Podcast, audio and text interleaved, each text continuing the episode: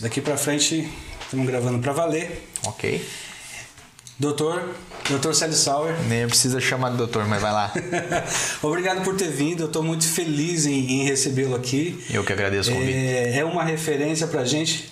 É, é surpresa. Deixa eu tirar isso aqui da tela, por Ok, enquanto. tá bem.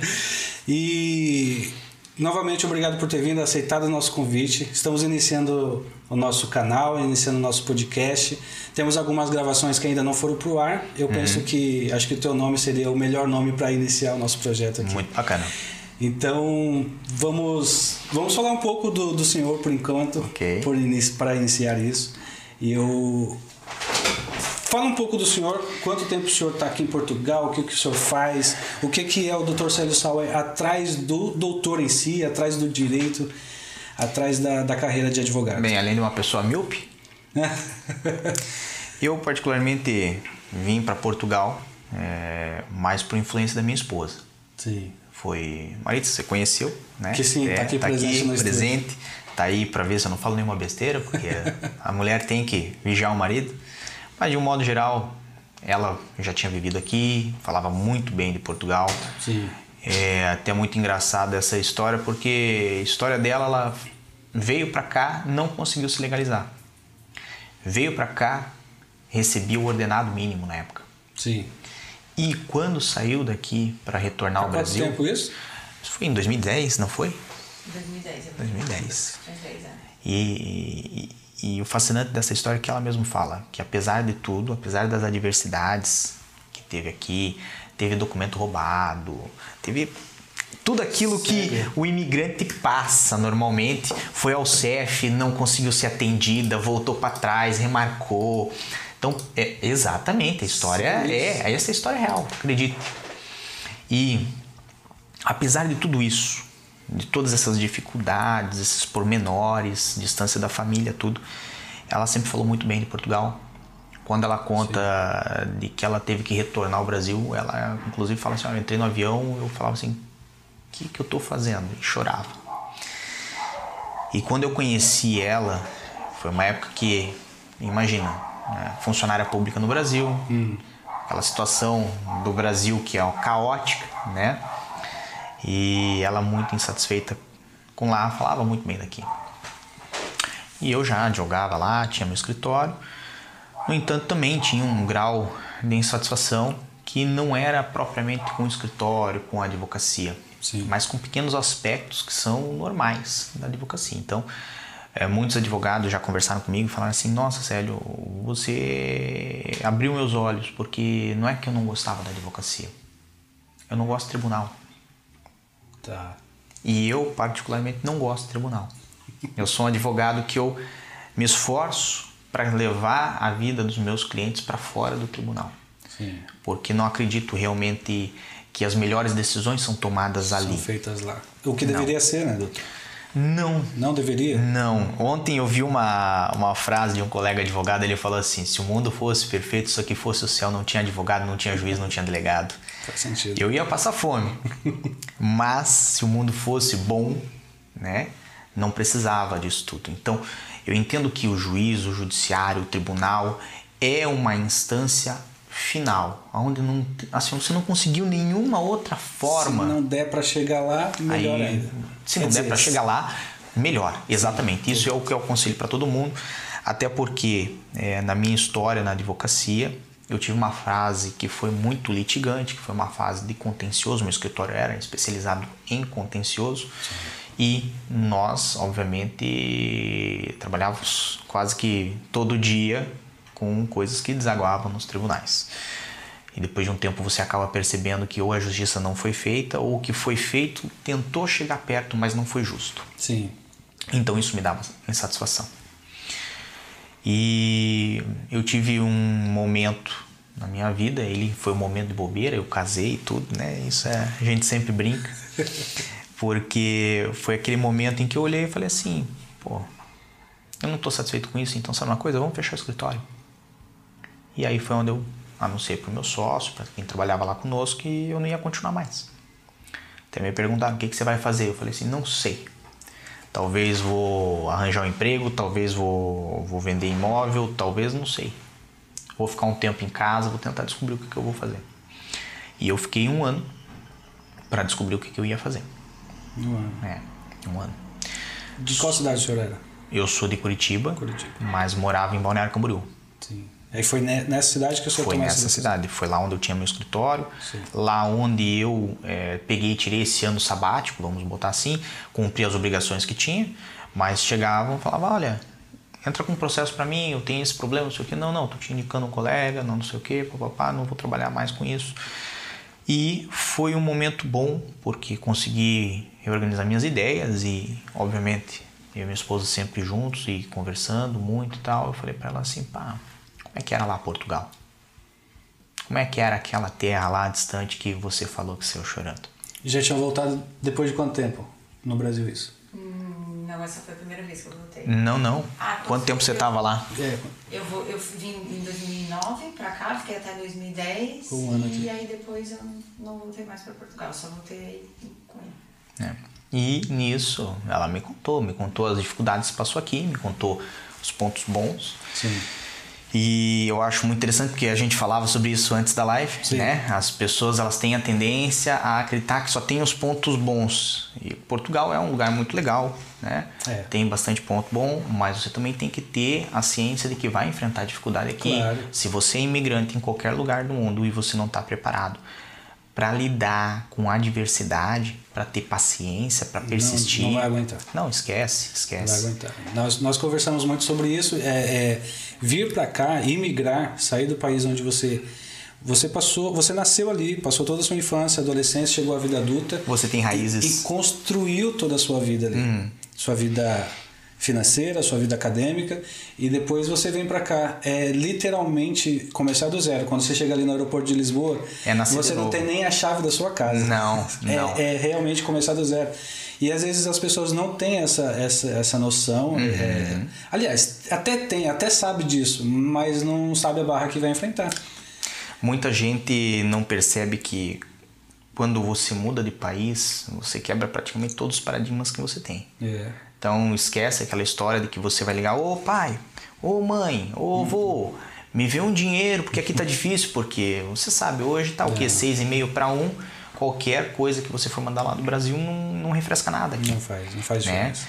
Então, para vir, você tem que estar preparado emocionalmente, financeiramente, né? Mas também tem que estar preparado psicologicamente se é o que você quer. Sim. E, óbvio, né, nisso aí nós tivemos um prazo onde nós nos organizamos para nossa vinda. É, foi um prazo onde organizamos questões documentais, mas também questões é, financeiras, psicológicas, um pouco de tudo. E quando eu cheguei aqui, eu estava disposto a fazer qualquer coisa, menos advogar. Sério? Não Sério. veio pensando. Não. Não, não vim pensando nisso. Tanto que é, hoje deve ter alguém que está nos assistindo e deve trabalhar. Não vou falar em qual, mas eu trabalhei aqui numa das empresas de telefonia a fazer retenção, né? Que é o que eles chamam o outbound, que é Sim. a pessoa está tentando sair, né? E E você center. faz call center, retenção outbound, que é o quê? Não, vem cá, fica comigo, Félix. O negócio é o seguinte, a gente te ama aqui, entendeu? Se eu vou colocar mais 10 canais Tem aí para você. melhor, sim. Exatamente. Fica aqui conosco porque aqui é onde vale a pena. E você falando assim, não, mas a internet não chega na minha casa, a televisão vem cheia de chuvisco, vem cheia de problemas. Você assim, não, mas eu te ponho mais 10 canais. Assim, o problema não é os 10 canais, o problema é que eu não vejo nem os que eu tenho Exato. né? Então trabalhei com isso e obviamente, né? A gente foi começando ali, trabalhando ali. Não aguentei muito tempo porque eu descobri que eu não sirvo para fazer call center, muito menos retenção outbound, né? Isso aí é realmente para quem quem tem uma paciência Tem de ferro. E minha esposa, na época, estava a trabalhar. Ela mesma falou assim: Ah, eu nunca mais vou trabalhar em café na minha vida, porque tem uma coisa que é pesado trabalhar em café, em restaurante. As pessoas te tratam mal, né? E isso é uma coisa assim, é triste. Porque- sentiu muita, muitos maltratos quando chegou, dos portugueses? Não, Não. não, não. Isso Mesmo, mesmo na linha, fazendo todo esse trabalho Não, primeiro, primeiro quando eu cheguei eu não conseguia nem entender o que eles falavam, tá? Eu pedia que- ela pegar o telefone e assim, ó. A, a senhora aqui da imobiliária tá querendo falar, eu não entendo nada do que ela tá falando. Você fala com ela, É. vê o que, que ela quer, porque eu não entendia nada. Falamos, falávamos disso, disso esses dias. Apesar de falarmos o mesmo idioma, definitivamente não falamos. Não. É, é muito, é diferente. É, muito diferente. muito diferente, É muito, muito diferente. diferente. Muitas palavras são diferentes. E a forma de falar e tudo, tudo. Então, assim, quem resolvia isso pra mim era ela, de fato. E daí minha esposa olhou pra mim e falou assim: não, você vai advogar. Você vai advogar e você vai dar certo nisso aí. Nem pensava em, em transferir a OAB. Não, eu já tinha feito a transferência. Já tinha Isso feito. é uma coisa que, embora não fosse meu intuito, né, a princípio advogar, Mas se, mas se eu fiz a transferência porque a gente sabe como é que é burocracia, como é que é questão documental. Então, desde o princípio nós tínhamos decidido que tudo que era documento era o nosso foco inicial, o nosso foco principal. Sim. Isso hoje quando eu falo com os meus clientes, quando eu falo com as pessoas que, que nos procuram, eu falo assim, olha, tem três coisas que você vai precisar quando chegar em Portugal. Um é o teto, outro é a condição financeira para se alimentar, que é um trabalho, né? E a terceira coisa é documento. Você tem que fechar esse ciclo aqui. Se você não fechar esse ciclo, a sua vida não evolui, você não vai para frente. E eu vou lhe ser bem franco, como nós chegamos voltado na questão do documento, o documento foi rápido, a gente se resolveu rápido. Sim. Agora, questão de arrendamento já foi uma coisinha um pouquinho mais sofrida, né? E questão de emprego, como eu lhe falei, Realmente é. é, é, é aquela coisa, quando chegamos, né? Ela falou assim, não, eu aguento a barra e você vai, vai investir na advocacia que vai dar certo. Tanto que a primeira pessoa que mais acreditou em mim sempre foi minha esposa. Não posso negar isso. A diferença que faz uma mulher do, do lado do homem. Por isso que ela tá aqui para ver se eu não falo besteira, porque ela é a minha polícia, ela é a minha relação pública, ela Tá é certo, tudo. tá certo. E o que que acontece?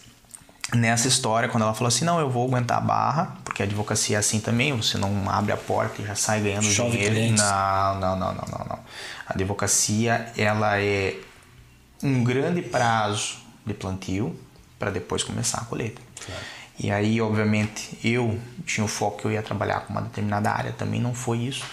Foi de outra forma e a área que se abriu para mim, que foi mais é, é, é, propensa a me aceitar e que eu tive uma capacidade muito boa de lidar com as normativas e com o que acontecia, era a imigração. Então foi uma área que foi assim me puxando e eu fui puxando ela e isso ficou uma coisa sinérgica, ficou muito bacana. Isso em 2000 e... Isto foi em 2017. Quando, quando, quando o senhor Início decidiu 2017. iniciar, a iniciar A advocacia. A advocacia, A advocacia. 2017. Foi em abril de 2017 que eu eh, me tornei advogado aqui em Portugal. Muito bom. E eu vou lhe ser bem franco, é uma coisa que eu não me arrependo. Porque aqui em Portugal eu pude fazer as coisas da forma certa, diferente daquilo que eu tinha no Brasil. Porque na, no Brasil eu tinha a imagem do contencioso, a imagem do processo e demanda e isso e aquilo. E aqui eu já fui para essa questão preventiva, consultiva e poder prestar um resultado mais prático. Entendi. Quando o senhor decidiu e, e, e quis ser advogado aqui Uhum. e já tinha transferido sua ordem para cá, é, já tinha conhecimento de direito imigratório desde o Brasil ou aqui fez, fez Não, algum curso, fez não. pós? Na verdade, isso é até uma, uma pontuação muito interessante, porque quando eu cheguei não tinha curso de Direito e Imigração. Não. Não. Hoje tem. Hoje tem. Eu fiz o primeiro e eu fiz o segundo curso disso. Ah, é? É. O senhor criou o curso. É, eu criei. Que bom. Falaremos disso agora. Porque o que que acontece? Quando eu cheguei, essa é uma área assim que não é de muita predileção dos portugueses. Não é uma, um- não é nem considerado uma área, na verdade, não é Sim. nem considerado uma especialidade, né? Então é uma um, um ramo de trabalho, certo? Onde tem portugueses que trabalham, evidentemente, mas não é um campo que eles mesmos falavam assim, ó, não se ganha dinheiro com imigração. Não, não dá para se manter com imigração. O que ganha esse dinheiro é tribunal.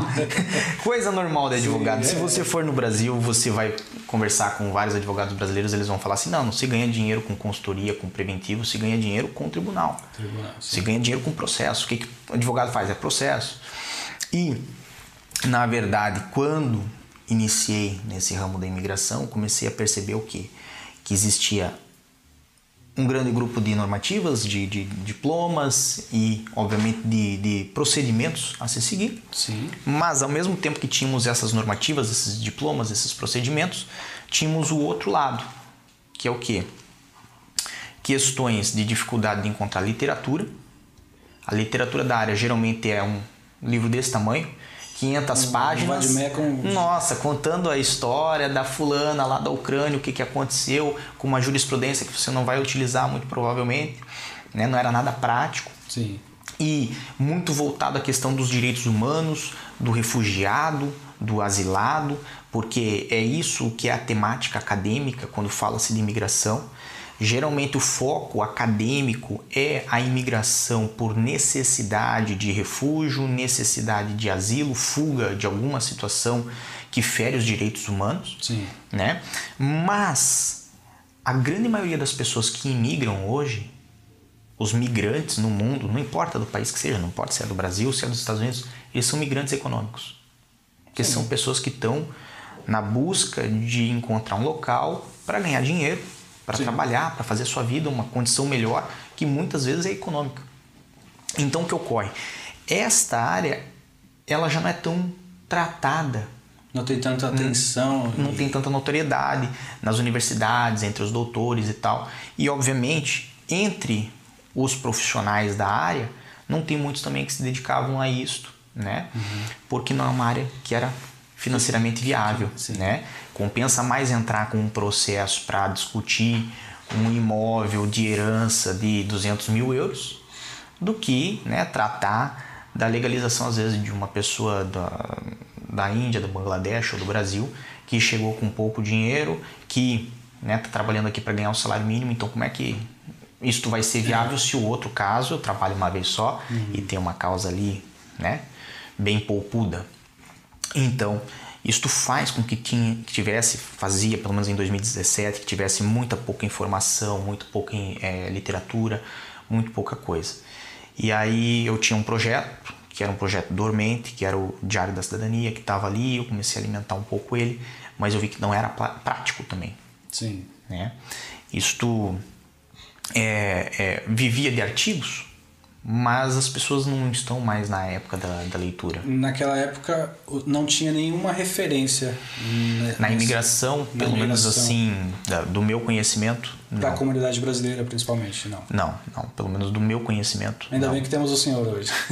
eu agradeço por eu ter a, a oportunidade das pessoas me chamarem de referência. Sim. Porque na verdade foi uma conjunção de fatores, né? Sim. que me levou a essa, a essa condição. Eu costumo dizer, existem pessoas brilhantes nessa área. E cada vez tem vindo mais pessoas, Sim. mais brilhantes até do que eu. E eu agradeço o respeito, inclusive, que essas pessoas me dão. Sim. Essas pessoas chegam para mim e falam assim: pô, doutor, eu, quando vim para cá, eu estava assistindo o seu canal. Poxa, eu fui e fiz o seu curso, ou alguma coisa assim. É eu, pô, é fenomenal. Claro. Eu às vezes olho para minha esposa e falo assim, meu, tem aqui duas, é, duas senhoras aqui que né, fazem meus cursos comigo e tal. E elas têm uma capacidade muito maior do que a minha, principalmente assim, em movimentar pessoas e tudo. Eu acho isso bacana. Acho muito bacana. Só que naquela época, quando eu cheguei, não tinha. Então, eu fui criar, o bandeirante. Criar do zero. É. é, é muito, e sem uma referência, falar esse é o norte, esse é, é, o caminho que eu tenho que seguir, é realmente muito difícil. Eu fui o bandeirante. É. Né? Eu peguei um, um, facão e comecei, pá, Sim. pá, pá. E aí eu via, poxa, aqui tem uma coisa, aqui tem outra coisa, aqui tem outra coisa. Até que apareceu um, um senhor, um advogado, Julian. O Julian é dono de talvez um dos maiores portais hoje de direito comparado entre Brasil, Portugal, Angola, que brasileiro. existe. Brasileiro, brasileiro, brasileiro, brasileiro. Ele é um advogado brilhante.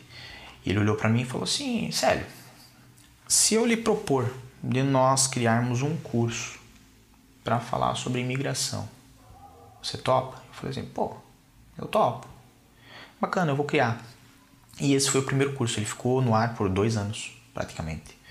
E depois, obviamente, né, chegou um momento que tudo que nasce cresce, floresce, uma hora claro. morre e já estava muito fora da, da, do update, fora da, da, né, daquilo que era utilizável e o curso acabou.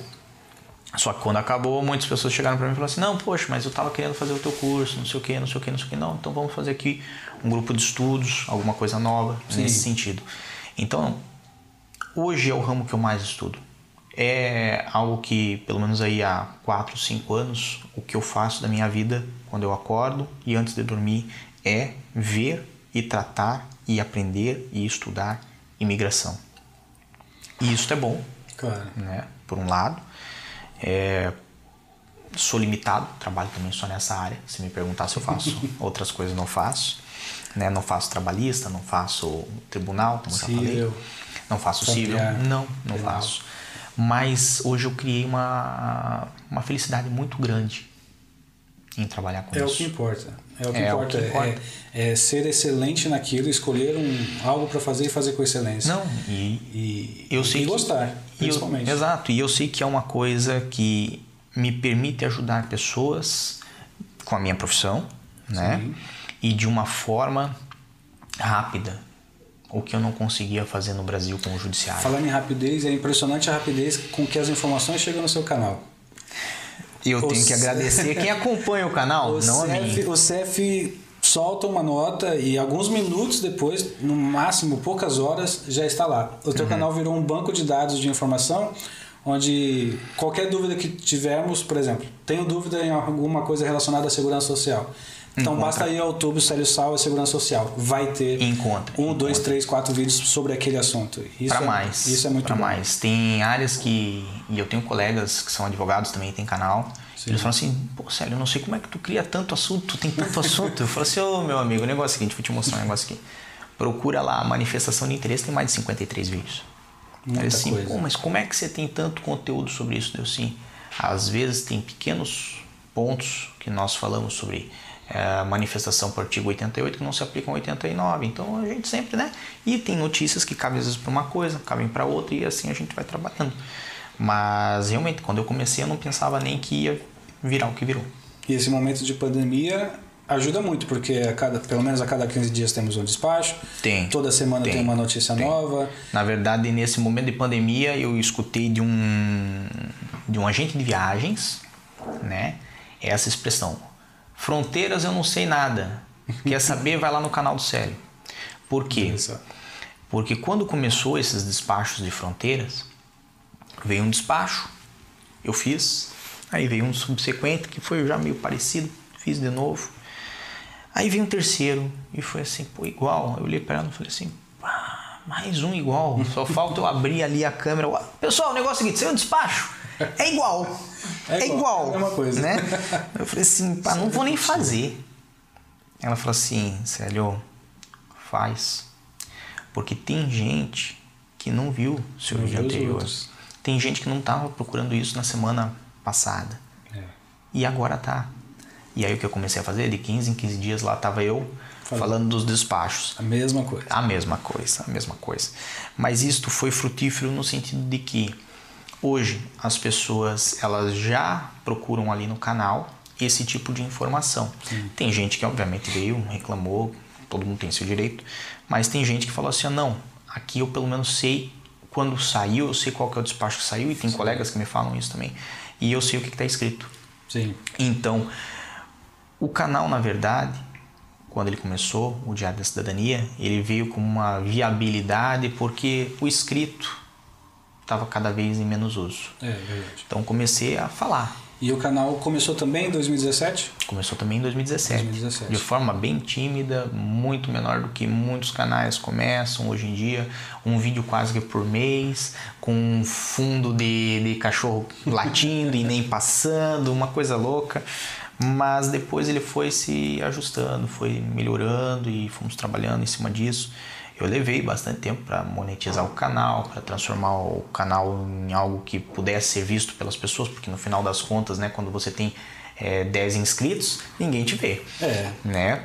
Então, conforme você vai trabalhando, ele vai crescendo e quanto mais ele cresce, mais é relevante inclusive para o YouTube. Então, o YouTube entrega o teu conteúdo. E vamos dar uma olhada nele. Vamos, vamos.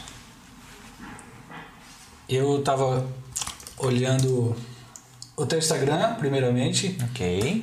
e vi aqui alguns links que, te, que levam o, o teu seguidor a, ao restante, né? Uhum. A tudo que o senhor tem postado.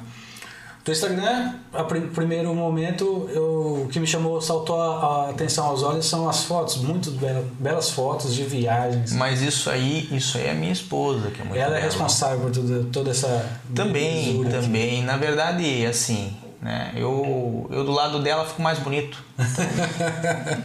É um cara apaixonado, né? Deu, deu pra perceber, Não, pelo eu, menos. tenho, né? eu, tenho, eu tenho que agradecer muito minha esposa, acredite, acredite. Tanto que tem fotos aqui, e a maior parte das fotos que nós tiramos, eu não apareço, tá? Aparece só minha esposa. É, ela. Porque eu gosto de tirar a foto dela, na verdade. Né? Sim, é um casal bonito, Obrigado. convenhamos. Obrigado. E os locais também. Onde é isso, doutor? Esse aqui foi em Pisa. A torre de Pisa aqui no fiz fundão. aqui no fundo, É, tortinha muito bonita. Então, a partir daqui, eu falei, eu vou vasculhar um pouco a vida do doutor e ver. E aqui tá. Exatamente. link que nos leva para para os meus links. Uhum. Vou falar, vamos falar do YouTube? À vontade. Primeiro, temos ali com 40 e cadê? 41.600. E crescendo. Pra- Sempre crescendo. Eu Crescendo. trabalho para isso. Muito bom. Foi, acho que uma meta que acho que a maioria dos youtubers tem Uhum. é, como primeira meta são os 10 mil. Chegou, foi muito difícil chegar aqueles primeiros 10 mil. A minha primeira meta foi os mil. Foi os mil. Foi os Sim, mil. Também. Tá? Foi mais fácil chegar em mil do que em cinco mil. Sério? Foi. Seríssimo. Acho, é, E acho- quando você chega em 5 mil para chegar em 10 é muito fácil. é. É. O alcance é maior. Aham. né? Parece que o, o YouTube entende de alguma forma e aí para chegar em 10 foi muito fácil. Para chegar em 15 foi difícil. Sim. Depois para chegar em 20 foi fácil. Quando eu cheguei em 20 para 25 foi difícil. Depois de 25 para 40 foi fácil. Por incrível que pareça. Uma explosão, né? É, parece É, que ele Tudo no orgânico. tudo orgânico. Tudo no orgânico. no É orgânico. impressionante. Esse canal, eu na verdade lapidei ele na base da frequência. É. Então, o nome Diário da Cidadania tem uma razão.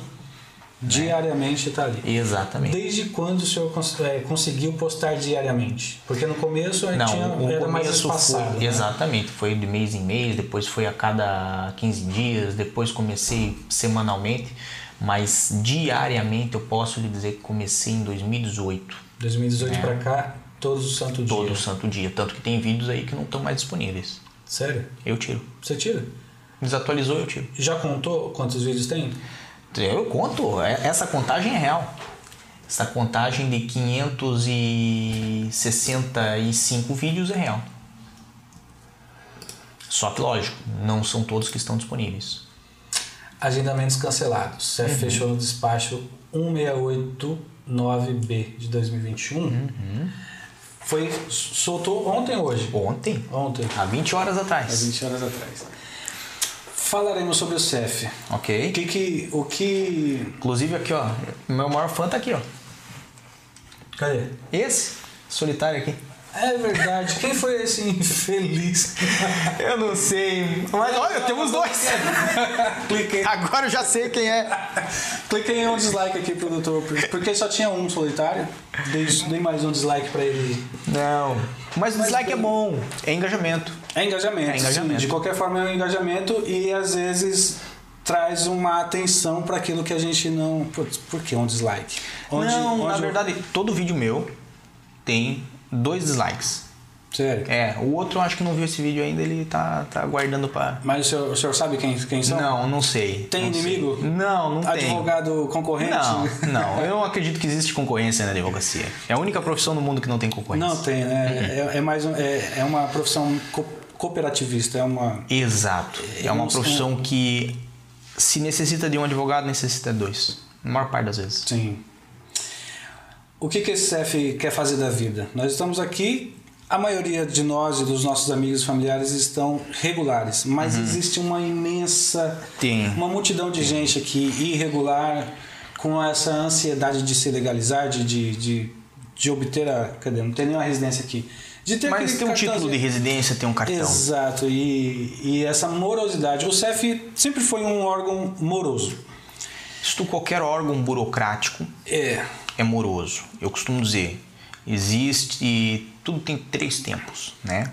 O tempo que o cidadão gostaria que as coisas acontecessem, É, né? O sonho de todos. o tempo que o funcionário gostaria que acontecesse e o tempo real que as coisas acontecem. Sim. Então, quando eu falo do CEF, eu costumo fazer uma separação entre estrutura organizacional Sim. e funcionários. Dos funcionários, não tem uma reclamação. Até porque a maior parte das vezes que eu fui no CEF sempre fui muito bem tratado, sempre foram muito bem educados comigo. E, lógico, a recíproca é verdadeira, sempre me esforcei para tratar eles muito bem. O senhor acha que é por conta da, da tua autoridade de advogado? Não. De advogado? Não. Eu acredito que tudo na nossa vida é relacionado à forma como nós nos, nos colocamos. Como chegamos, né? Eu acho que o senhor já viu aquela placa. Um café é um euro. Um café, por favor, é 50 cêntimos. Sim. Então, é, nós vivemos numa sociedade. As pessoas elas perdem muitas vezes a consciência de que nós dependemos de outras pessoas. Às vezes, há quem acredite que, ah, por ser advogado, porque daí meu advogado está indo, ele vai lá, vai, Vai brigar, resolver. vai bater. E não é a forma mais inteligente de se fazer as coisas. Como eu falei sobre minha esposa quando falou assim, ah, quando a gente trabalha em café a gente é muito maltratado, né? E eu sei que muita gente que vai estar assistindo aqui provavelmente trabalha em café, em restaurante e sabe como é que é. Tem sempre aquele cliente que chega cheio de piadinha, cheio de, de, de coisinha, de, né? E acaba destratando o funcionário e a pessoa que está trabalhando ali tem que engolir e tem que prestar ainda seu serviço da forma mais profissional possível Claro. né? E é uma coisa que eu nunca admiti, principalmente com quem trabalha com, com restauração, né?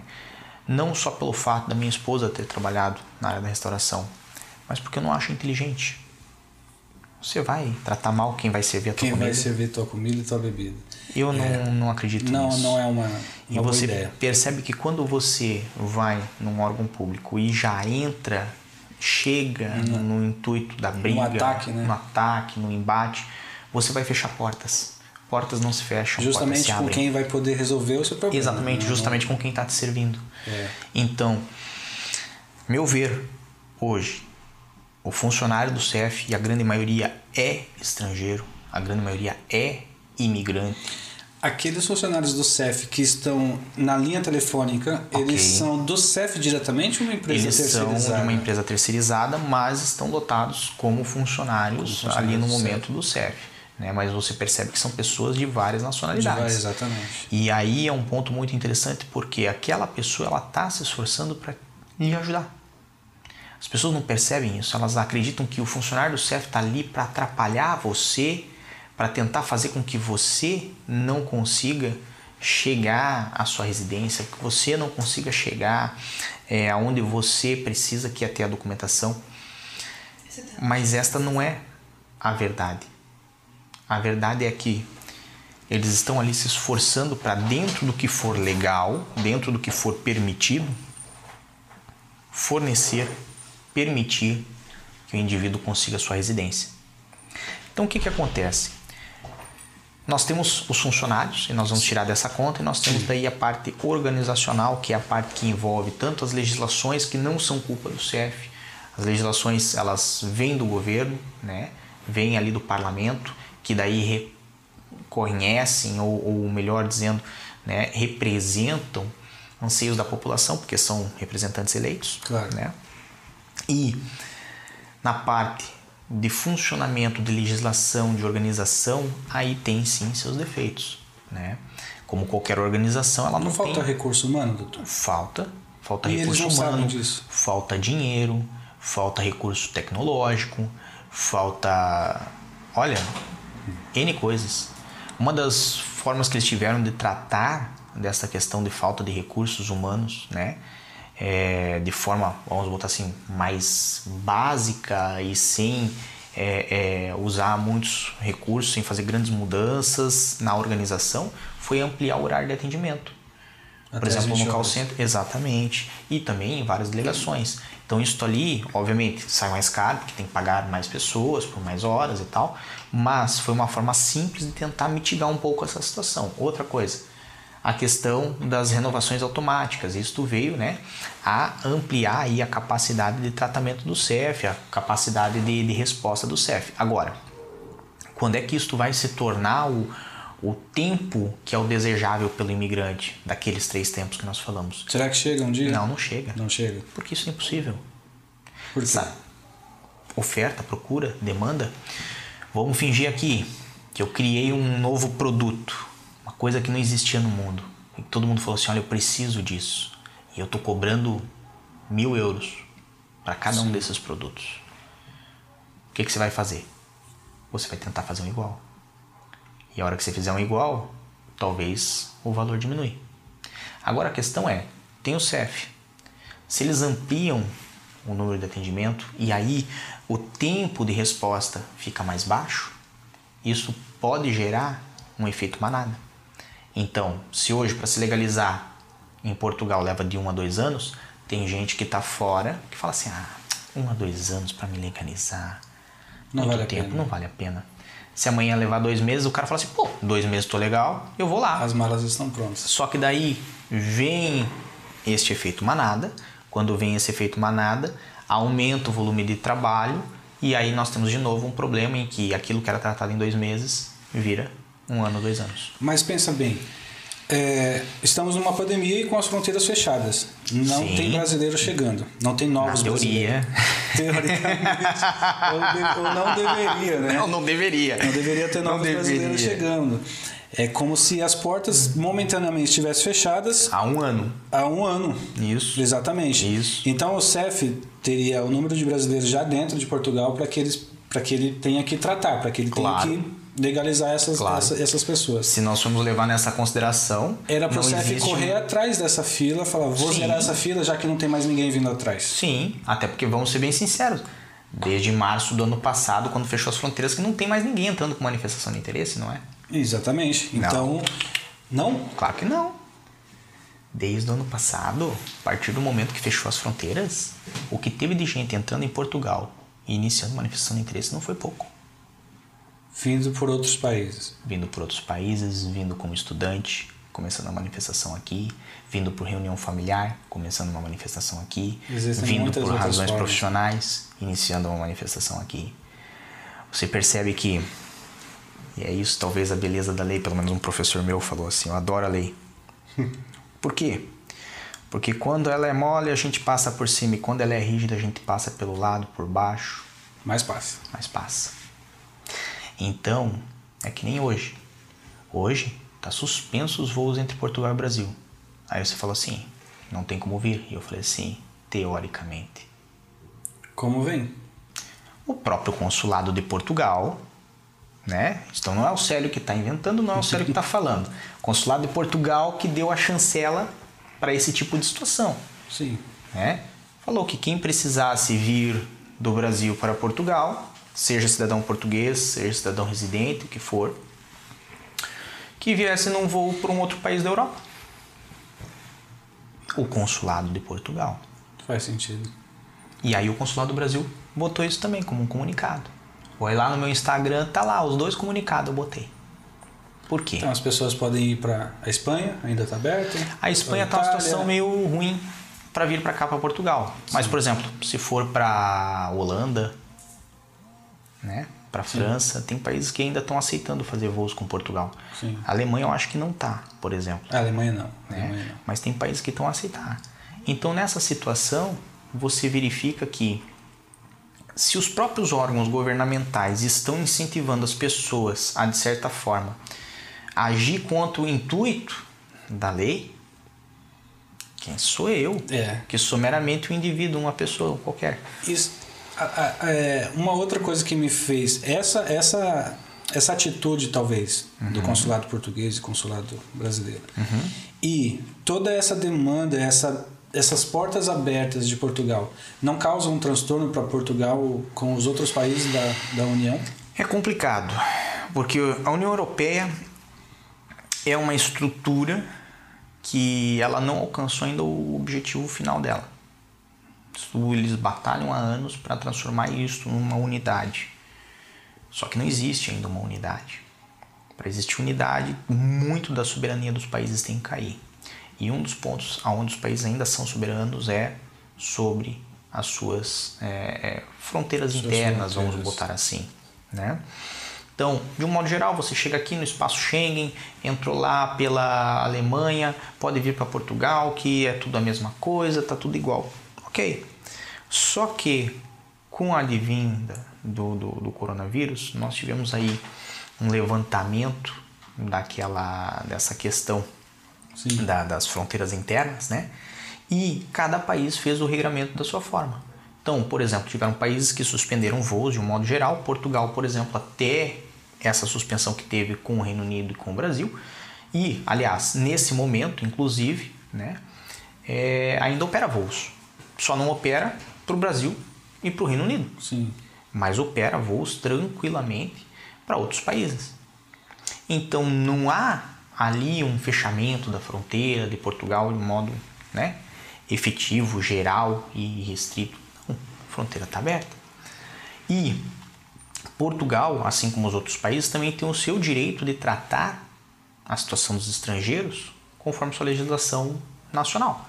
Então hoje uma residência portuguesa ela vale para Portugal, ela não vale para a Europa. A Europa pode botar pressão no sentido de falar assim, olha, vocês estão fazendo um efeito chamada, tem muito imigrante em Portugal, vocês estão facilitando demais na legalização. Só que Portugal tem uma pronta resposta no sentido de que o documento é para Portugal, não é para a União Europeia. Então, para que a União Europeia pudesse realmente chegar e falar assim, não, nós vamos transformar isso aqui numa coisa unitária, teria que criar uma unidade de legislação onde a documentação válida de um país vale para outro. Claro. E é o que não ocorre hoje em dia. E eles não, talvez não vão querer que, que ocorra. No momento, não. Mas, quando a pessoa consegue a tua nacionalidade aqui após o quinto ano. Porque daí é considerado um português. Sim. São coisas distintas. Cada país trata o estrangeiro como quer. Perfeito. Mas a partir do momento que você é nacional de um país da União Europeia, você por uma razão, né, até botamos assim, legal, né, existe um conceito aí de cidadania europeia. Sim. Então, como você é um cidadão de um dos Estados-membros, você tem todo o jeito de se deslocar e de viver em qualquer um dos outros países. Você percebe que para que a União Europeia pudesse ter mais força no que tange a imigração de estrangeiros em Portugal, teria que ter uma, uma unidade no Sim. entendimento da legislação a, a, e da, do cartão de residência português ter validade para outros países, né? E vice-versa. Pelo menos esse é o meu entendimento. Né? Vai ter jurista que fale assim, não, ela vai, proíbe tudo e o cartão continua valendo só para Portugal. A lei, ela vai aceitar qualquer coisa quando for escrita. Sim. Mas, de novo, vem aquela questão. A União Europeia ainda é um projeto que está a se desenvolver. Ainda tem muita coisa que tem que ser unificada. Ela ainda não trabalha do jeito que deveria trabalhar. Entendi. Doutor, cursos. Sobre hum. os cursos, nós, eu voltando aqui aos links. Ok. Eu, o que me chamou a atenção, esses cursos eles estão numa plataforma como a Hotmart, por exemplo, ou não? Uhum. Estão lá? Sim. Os nossos ouvintes, se quiserem saber mais, vai até o Instagram do Dr. Célio Sauer, que é o Célio Sauer. Isso. Com um sobrenome super original, né? muito, muito bonito. Isso. Então não precisou de muitas firmas. Né? Quando a gente tem um nome comum, tem que colocar lá. O meu é Félix Lima, Portugal. tive que colocar Portugal. Claro. E claro. ainda uma underline. Um underline. Não. Aqui, é, aqui quando eu botei Célio Sauer, ele falou assim: Você quis dizer Saulo Sáver? eu falei assim: Não. E aqui tem os links e vai achar aqui a tua loja com são dois cursos online. Isso, são dois cursos online. Fale um pouco desses dois cursos, o Apontes Iniciais da Lei de Estrangeiro Exato. Portuguesa e Apontes Iniciais da Nacionalidade Portuguesa. Isso, esse último, na verdade, agora é, nós estamos em, no momento de gravação desse curso. Estão gravando, está gravando uhum. a, módulo vivo. módulo. Exato, módulo a módulo. Então ele foi quinzenal, começou já na primeira quinzena de janeiro. Sim. E nós estamos na última aula agora na próxima na próximo final de semana, né? E óbvio desenvolvemos ali um grupo de estudos muito bacana, muito coeso e nós fomos trabalhando com esse grupo de estudos e obviamente dando aula ao vivo, que é o método que eu gosto, Sim. né? Gosto de falar ao vivo. É, trabalhando No- com as no- dúvidas ao no vivo. IGTV ou no, no YouTube? Não, isto nós fizemos através do Facebook. Do Facebook. Do Sim, Facebook. Muito bom. E aí, óbvio, nós temos um grupo lá que é exclusivo dessas pessoas, onde compartilhamos materiais, compartilhamos dúvidas, Um grupo questões. fechado das pessoas que Um- compraram o teu Exatamente, curso. exatamente. Eu Perfeito. costumo dizer, é um grupo de estudos porque é um estudo que eu também estou a fazer, né?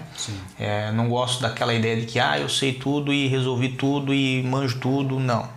Acredito que a todo momento você tem uma construção de ideias. E quando você tem mais pessoas junto de você, você tem dúvidas que as pessoas mandam, né? Ou situações que as pessoas mandam Sim. que podem lhe acrescentar algo. Esse curso tem o, o, o, o público-alvo são as pessoas que querem aprender sobre a nacionalidade ou para outros advogados É, a grande maioria que, que trata conosco são advogados. São advogados. São advogados. O outro curso também foi né, nessa metodologia, né? Só que o outro curso, como a aula já foi desenvolvida, já foi gravado, né? Nós levamos a plataforma do Hotmart, montamos lá com módulos, com vários bônus também, tem livro escrito, tem bastante coisa. E isso tudo auxilia né, a pessoa a conseguir aquilo que eu não tinha quando eu cheguei. Lembra que nós falávamos em 2017 que eu cheguei, eu falei assim, ah, que não tem falta literatura, falta coisas que possam ensinar de uma forma prática como atuar nessa área. Então foi aquele momento bandeirante, você vai, né, começa a E fazer, começa do começa, a abrir, começa a desenvolver. E o que, que aconteceu nessa situação? Nós desenvolvemos é, é, o curso de uma forma que o material e que o conhecimento vá se construindo conforme o curso se desenvolve, conforme as coisas acontecem.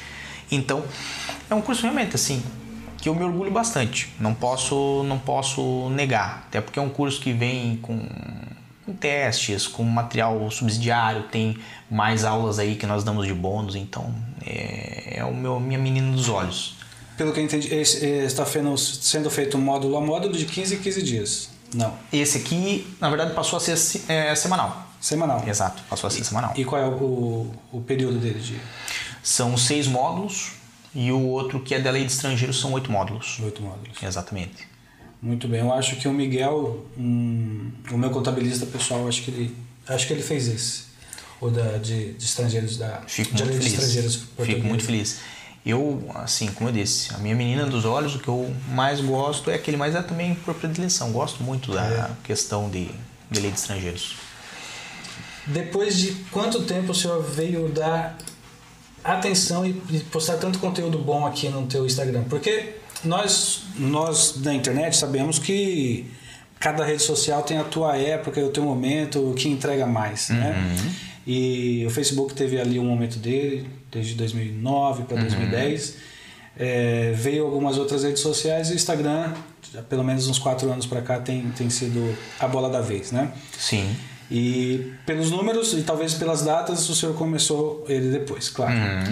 É, como foi essa, essa transição e como que é alimentar esses dois, esses dois Na principais verdade, canais? eu ainda acredito, é, o meu carro-chefe, o que eu mais gosto de trabalhar é o YouTube. É YouTube. sim. Eu gosto muito assim da. Dizem que o Instagram faz você ficar mais próximo, mas não. Sim. Não, O Instagram faz para quem está assistindo a impressão de que quem está produzindo está mais próximo, porque a frequência das Sim. postagens é maior. Mas para quem produz, ainda mais que nem eu que faço ao vivo, né? O YouTube dá um feedback muito melhor. Porque o YouTube, além de ter né, os chats ao vivo e Sim. etc e tal, e ele trabalhar com, com métricas muito boas, estatísticas muito boas, né? O Instagram é um pouco mais pobre nisso, a não ser que você entra naquela parte lá do Facebook Business e tal. Sim. Mas o Instagram, de um modo geral, ele é um pouco mais pobre nisso. é, faz com que eu divida assim, obviamente a maior parte da minha atenção, o que eu costumo dizer assim, que é Prime, vai lá pro YouTube, É o YouTube. né? E o que é pequenas pílulas ou pequenos né, detalhes, uma batatinha frita, vem aqui pro Instagram. Então, o Instagram realmente eu posso dizer que comecei com um pouco mais de seriedade no início do ano passado, certo? Porque antes disso fazia uma, duas publicações por dia. E aí no início do ano passado eu passei a fazer uma publicação por hora e agora nós temos uma a cada 20 minutos, com exceção desse horário que nós estamos a falar. A cada 20 minutos? Cada 20 minutos. Uau, é, é, muito conteúdo. Bastante coisa, bastante É coisa. muito conteúdo. Eu percebi que é, o Instagram, eu acho que ele te traz um pouco mais próximo do público né, nesse sentimento de Ah, vida pessoal um pouco, Sim, né? sim, sim. Como nós estamos falando aqui, quem é o Sal é atrás, atrás disso. Atrás do YouTube, quem é a pessoa. Atrás do advogado, quem é o ser humano. Mas sabe que eu sou Isso bem é- reservado quanto a isso, né? Já percebemos. É, eu sou assim, uma pessoa bem difícil de, de expor partes Talvez uma característica do paranaense, não? Pode ser, É, pode ser do são- Curitibano, né? do Curitibano, é, desconfiado, não fala com quem não conhece. É, a mãe fala, não fala com estranho? Não, não, não, fala com ninguém na É, rua, eles já são. Exatamente. E eu tava olhando teus, teus últimos stories dos últimos dias, uma paixão pelas gravatas. Isso como, aí. Como funciona isso? É, na verdade, o melhor presente que pode me dar é uma gravata. É uma gravata. Já fica a dica. Todo- todas as cores, todos os modelos, eu nunca vou aprender Nossa. esse nó, por exemplo. Isso aqui é, isso aqui é o nó da rosa. Eles chamam. Chama nó da Porque rosa. parece um botão de rosa. Parece que ele tá do lado, tá, tá no avesso. Tá ao avesso, exatamente. A ponta da rosa tá aqui, das pétalas, né? E eu gosto, particularmente eu gosto disso. Sempre gostei de andar bem alinhado, né, bem vestido. Ah, aquela pessoa que não nasceu no século. no início do século passado, que é quando devia ter nascido, mas tudo bem. E é, sempre me deram gravatas, gosto, é um dos presentes que eu mais gosto. E aí eu falei assim: poxa, sabe uma coisa? já que perguntam pra mim, né, aonde que eu compro, o que que, como é que faz o nó, que nem você fez o comentário Sim. do nó e tal, né, e quantos tem e tal, tal, tal. Porque O senhor ensina aqui como faz esse nó? Eu vou tentar aprender. Não, mas eu posso ensinar. No, Faça. Amanhã eu vou, eu faço ele então e marco você, E Ótimo. tá bom? Seguindo depois da tua loja, acho que o mais importante é as redes sociais e aí a internet trouxe uma uma uma Um proximidade, acesso. um acesso às pessoas e quando o senhor coloca o link, fale diretamente comigo aqui do seu do Tá, seu fale WhatsApp. comigo. Fale comigo. Isso, fale comigo. Fale comigo e clica e aí já vai realmente. Clicou aqui já inicia uma conversa com diretamente com o senhor ou o senhor tem uma Uhum. Diretamente equipe? comigo. Uma equipe. Diretamente comigo. Muito bom. A única coisa que eu tenho é um robozinho que perde o nome da pessoa. Porque tem Sim. gente que fala com a gente e não passa o nome. Não fala o nome, não fala nada. Tem, não passa... tem. E tem muito curioso. Tem muita gente que quer. Tem de tudo um pouco. A minha mãe é advogada. Ok. E acho que uma das. Dos- da- do que mais aparecia pra ela era. Deixa eu tirar só uma dúvida. Deixa Tem, eu te dar só 10 tem. minutinhos. Mas ah, isso, meu marido isso é não normal. paga pensão. Isso é normal da, da profissão. É normal, mas até onde isso é desrespeitoso, onde- eu posso tomar. Porque eu vou tomar seu tempo vou tirar um pouco do teu conhecimento Eu acredito, sem que pagar tudo, um euro. eu acredito isso. que tudo tem uma medida. Sim. Então, é, o Fale Comigo, na verdade, existe para a pessoa falar o que quiser.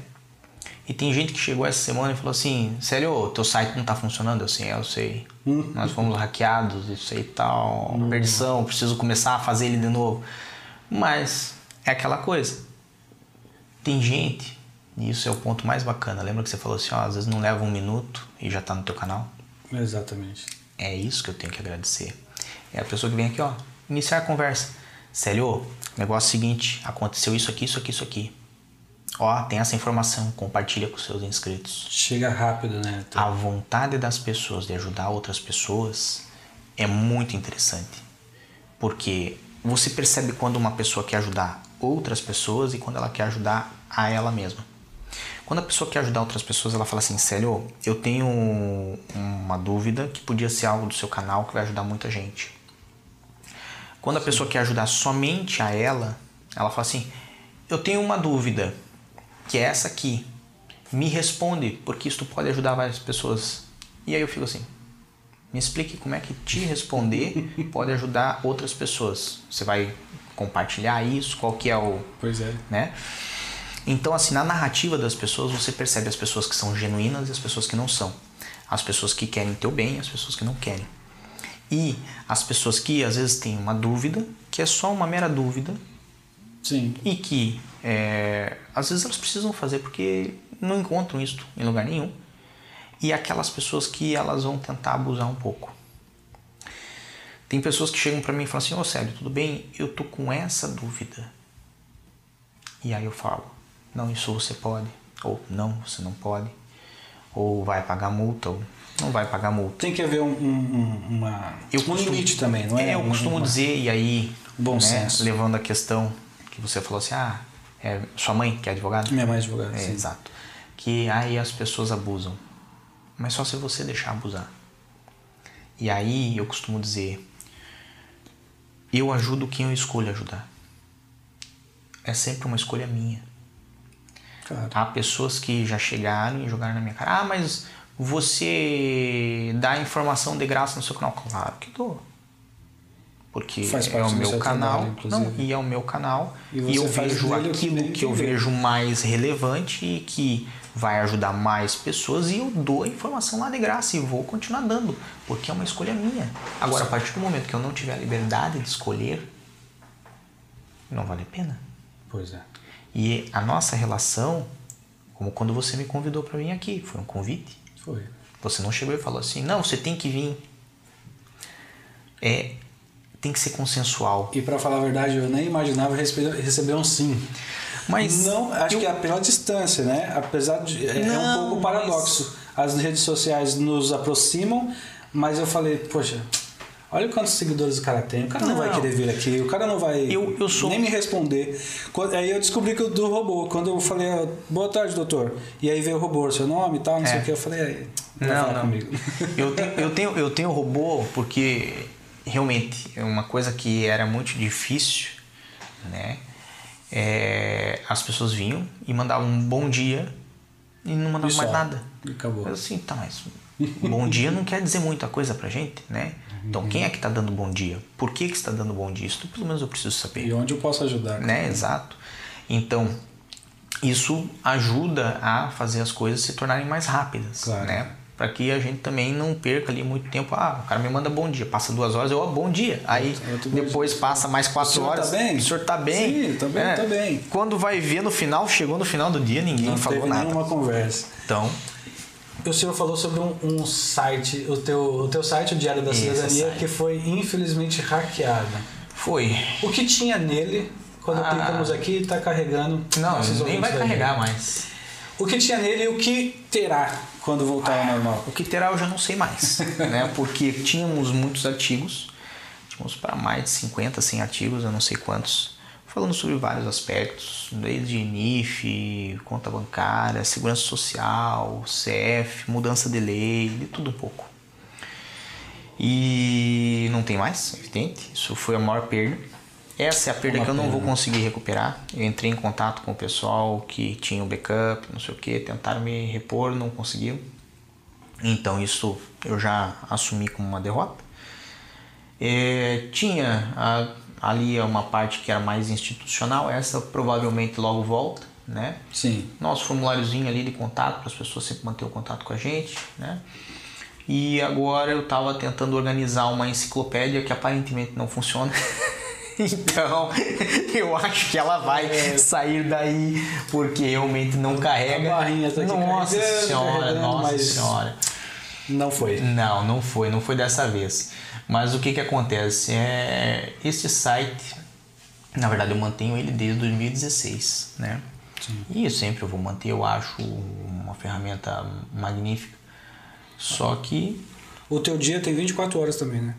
Porque tem que dar conta do disso, tem que dar conta disso, disso. Tem que atender no Instagram uhum, e ainda, desde 2016, isso. mantém esse, esse site.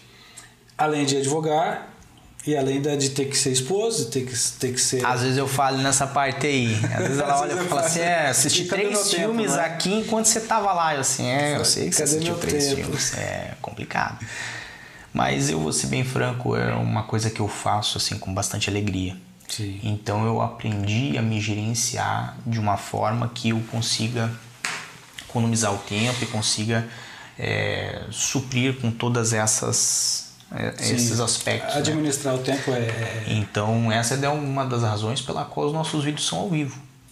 Porque antes eu gravava, depois ia para edição, depois da edição era renderizado, depois da renderização ia online, pronto, 5 horas. Hoje ainda tem, teremos vídeos então. Tem, Um vídeo. tem, tem. Pode dar uma, uma palhinha sobre qual assunto? Eu não sei. é verdade, eu não sei Não mesmo. sabe ainda. Não sei mesmo. Uma grande probabilidade é que eu faça, né, e eu faço isso às vezes no meu Instagram, eu ponho lá um balão de perguntas. E antigamente eu até respondia isso no Instagram e tal, Ótimo. Mas eu vi que se torna muito mais dinâmico, muito mais interessante para as pessoas.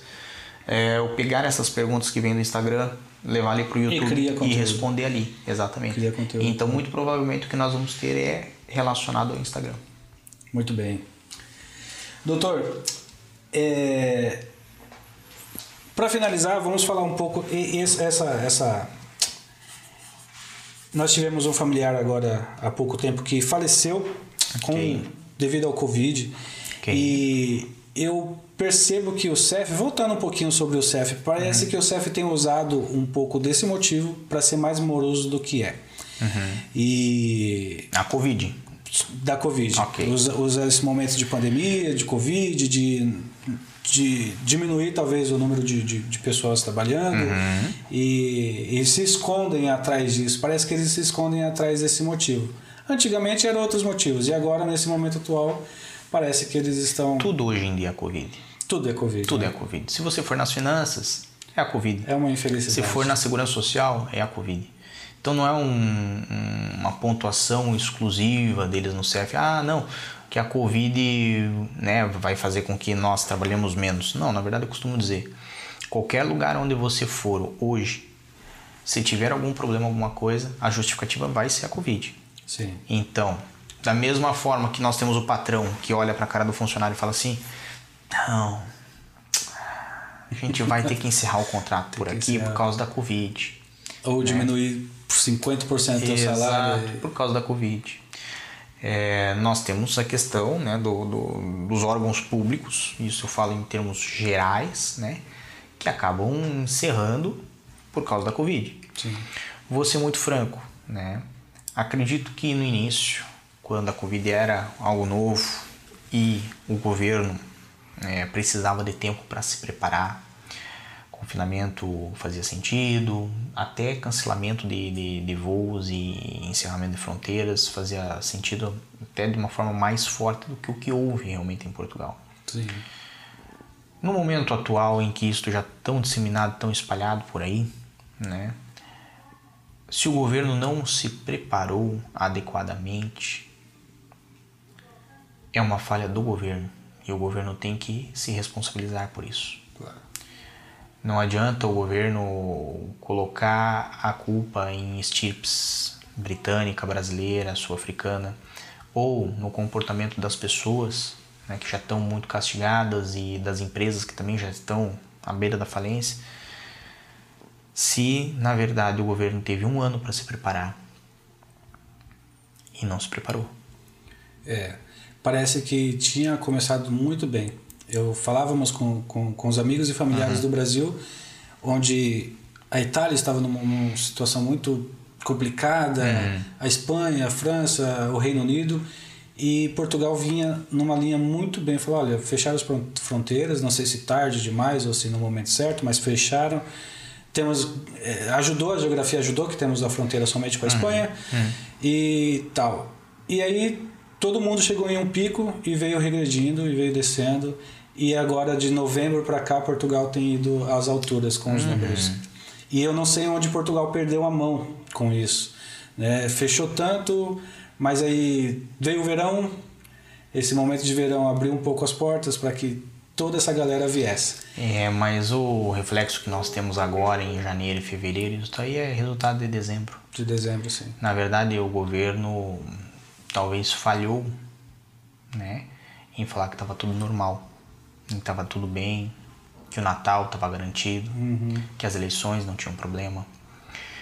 E isto, obviamente, reflete daí em números catastróficos como ocorreu. Estamos, é, janeiro e fevereiro foram, Foram números que foi bem complicado. Mas no nosso, o nosso pensamento hoje, nas últimas notícias que eu vi, é, a chamada era teremos verão.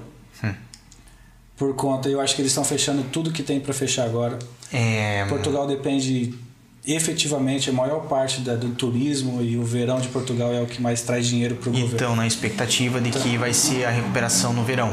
Mas perceba, se tiver o que recuperar. Se tiver. o que- É.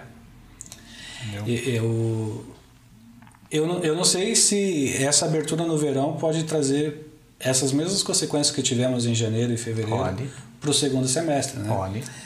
Não sabemos até onde estarão as vacinas. É tudo muito incerto, é tudo Uhum. muito complicado falar agora. É só especulação, mas eu penso que fechar agora do jeito que está fechado é o que é certo. Eu vou ser feito. bem franco. No governo tem pessoas, pelo menos espero, mais inteligentes do que eu e você para resolver essa Ah, questão. muito mais. né? Então não cabe a nós saber o que, que eles devem ou não devem fazer. Agora, é evidente, não estaria desse jeito se essas pessoas mais inteligentes também tivessem feito o dever de casa da forma correta. É verdade. Pagamos por, por algumas. Por algum erro.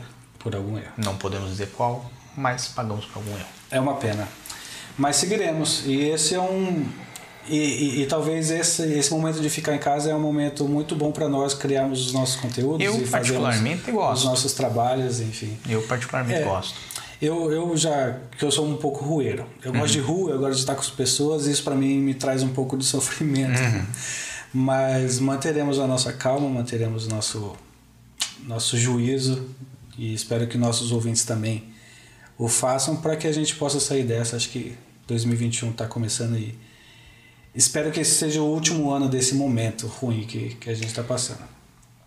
Vamos esperar assim, vamos ter fé. Doutor, obrigado por ter vindo novamente. Quero te agradecer por ter aceito o nosso convite. É, iniciaremos com o pé direito, com essa gravação. Um dia faremos ao vivo, um dia chegaremos ao momento de, de colocar esse, esse podcast, que eu não falei no início, mas estávamos aqui entre familiares e entre amigos. Me dê sugestão para sugestões para esse nome, para o nome do podcast, e ficou um euro e tal. Então fica aqui registrado, o Ok. nome do nosso podcast é um euro e tal, e permaneceremos com, com esse trabalho. Amanhã teremos nova gravação, na quarta-feira também, sobre financiamento habitacional. Bacana. Eu acho que é algo que. Tem muita gente que reclama do aluguel, que reclama sobre as rendas caras né, que pagam hoje em dia. E talvez esse assunto de a- entender a possibilidade de, De comprar, um imóvel. comprar o seu próprio imóvel aqui, É. às vezes não é um sonho tão longe assim. Muitas pessoas acredito que poderiam se beneficiar desse assunto, até porque muitas pessoas pensam que não é possível. Sim.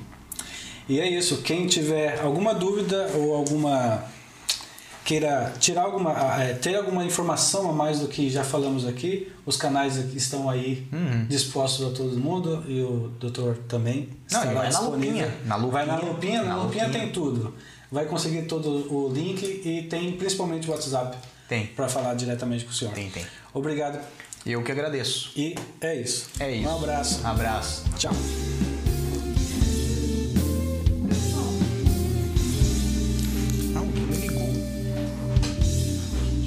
Quatro vezes.